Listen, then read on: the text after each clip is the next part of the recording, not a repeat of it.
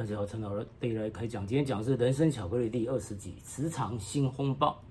所谓新，不只说可能是一个新人进来公司，那他本身的一个心路历程如何因应，还有可能以新主管对新人的一个看法、一个做法。另外还有。我们可能会空降到其他单位去当主管，还是说我们可能会调到其他单位，甚至我们可能跳槽到其他公司。那我们本身也变为一个新人，只不过我们这个新人是有一些经历跟履历的。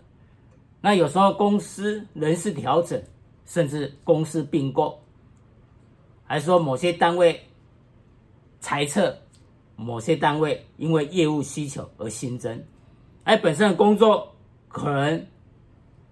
是在某些专业领域，那可能要扩展到业务等等，因为毕竟每一个公司的一个核心就是业绩，就是业务，所以经常难免就会一步一步随着年资的增加，会接触到业务，会接触到你单位业绩，你也要扛起来的一个需求。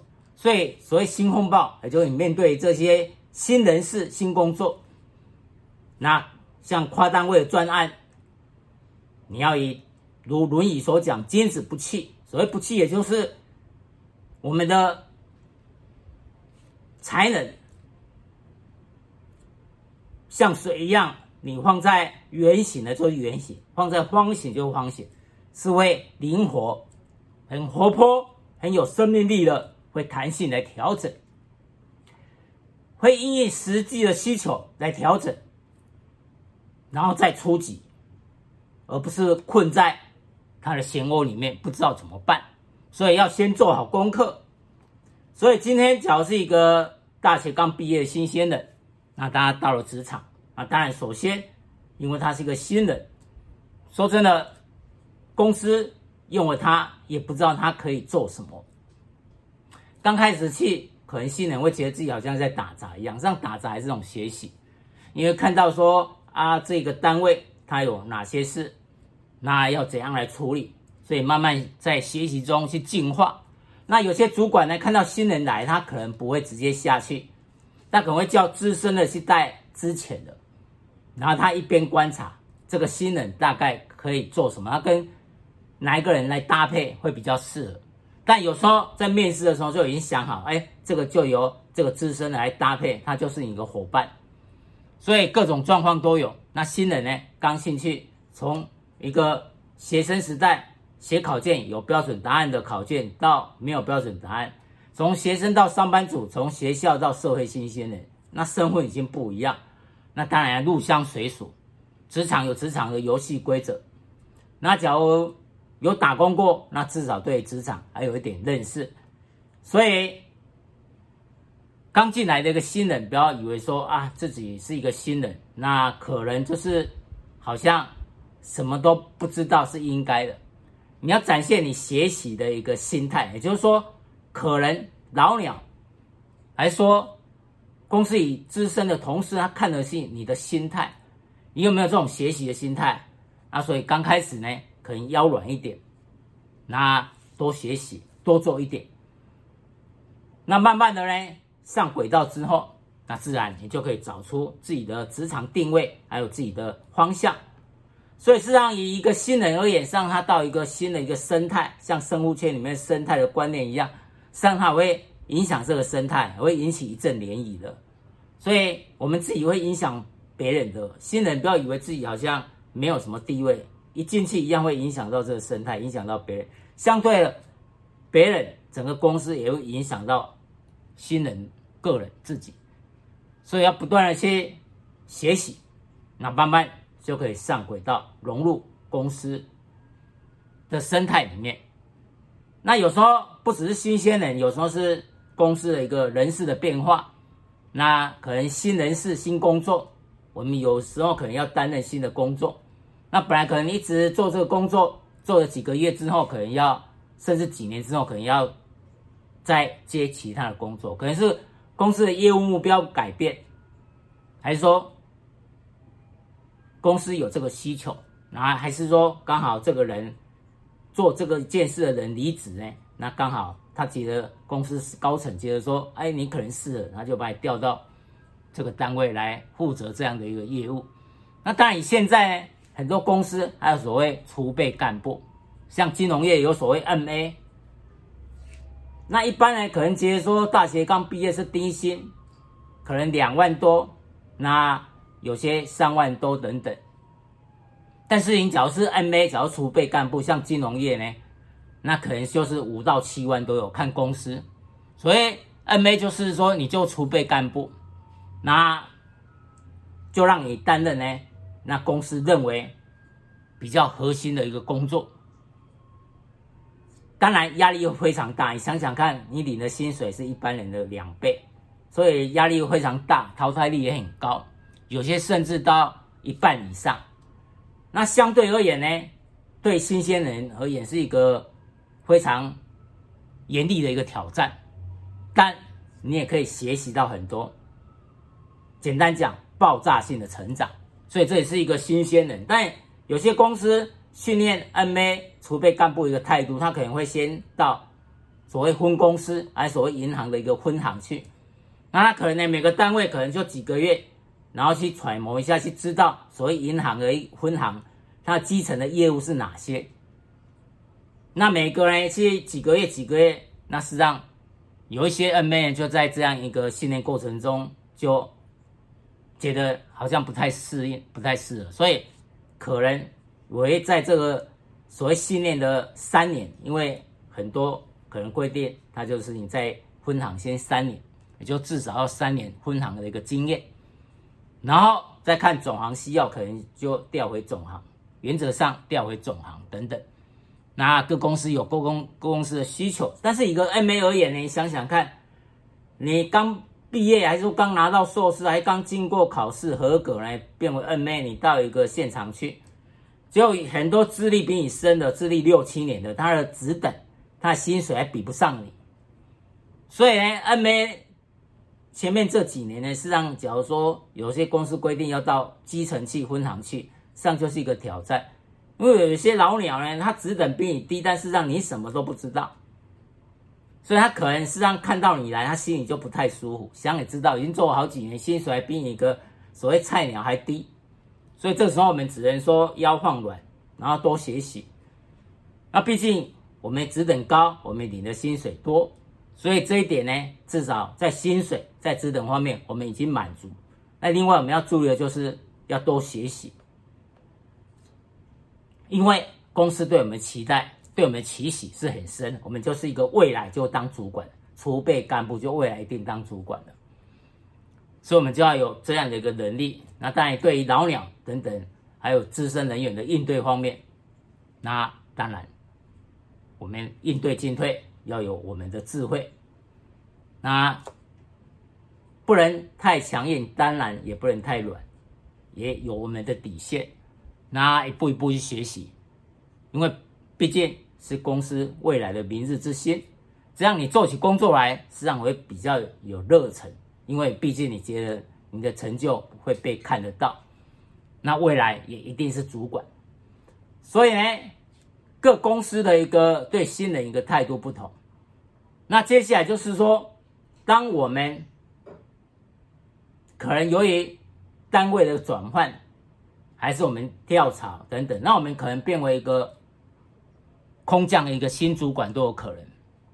那空降新主管呢，到一个新的地方呢？那有些人说新官上任呢，可是三把火，但是跳槽的主管可能不太适合这种所谓三把火。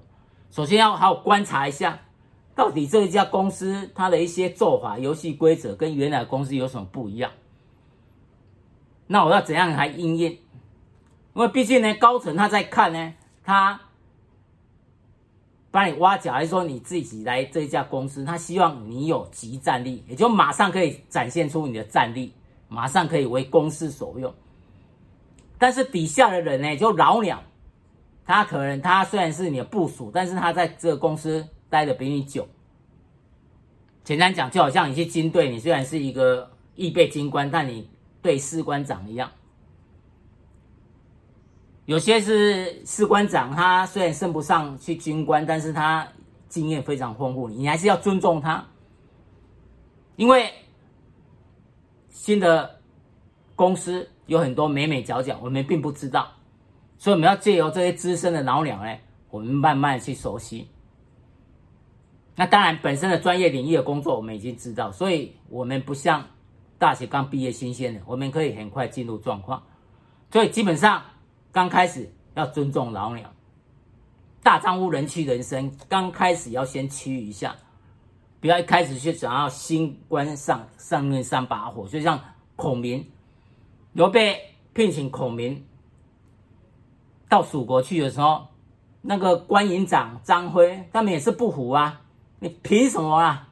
你这个年轻才二七岁，我在战场前面冲锋陷阵，有时候还付出我的生命。那你就以上观军，那扇扇风，讲讲话啊，说明你的事的。所以那时候刚去呢，关营长张辉也是非常不服。所以那时候刚开始就是要一鸣惊人，那先做好功课。所以几次的仗打下来，那刘备、关营长张辉觉得，哎，这孔明诸葛亮料事如神，就佩服他了，慢慢接受他的领导。那所以一个跳槽，一个空降新主管，也是要以这样来应对。那有时候碰到的是专案跨单位，所谓跨单位，就公司接到这个专案，它是跟业务、跟管理、跟生产部门呢几个都有相关的，所以要联合。你要去。接这个专案也是要跨单位，就是你的老板会增加很多个，你主管会增加好几个，因为是好几个单位一起。那这时候你等于做事情可能要面面俱到，你要如何去应应这种一个新的一个状况？像呢，在职场呢，你这样训练下来，慢慢你各方面能力是会不断的成长。那以后你假如说要出来创业，这也是很有帮助。因为像很多人，他可能在一家公司一直待，待了一二十年。就突然间要出来创业，那他可能以前的公司呢，或许他只做这样的一件事，没有什么变化呢。后来他要出来创业的时候，可能他困难呢会很大。尤其他本身假如是大公司，他要他创业呢，假如说跟原来公司的业务有关还好，但是跟他原来业务有关也是要注意。当初的客户他看的是你大公司的一个 bug。有这个大公司的一个头衔在，你现在自己创业，那完全是不一样。所以，所谓客大，客人呢，大客人他就会欺负这种小公司，那大公司呢，他会欺负小客人，那时候类类似所谓客大欺主等等，类似这种道理。所以你现在你创业，那你可能就玩的这种变化会更大。你假如在公司没有这种跨单位，还是说有这种磨练。接受新经常接受这种新的任务，还说人事并过、人事改变的这种训练的话，那你在创业过程中，那可能需要吃更多的苦。那假如已经在公司经常已经几十年呢，各式各样的人看了不少，各式各样的工作，从商品的一个制造，从业务。应对客户，应对业主，还有业绩、业务，如何去拿业绩，如何去拿业务，对一个创业人而言，这个是很重要的。所以在公司的训练是很重要，包括你未来持续还是上班族，还是说你未来要创业等等。有些人呢，在公司呢，他各个单位呢，他都有待过。所以各个单位他很熟，那经过几十年呢，他本身可能已经变为副总等等呢。有一天可能这个公司它营业状况它其实不是很好呢，那个本来老板不想做的，那或许呢高层几个人他可以把这个公司接下来。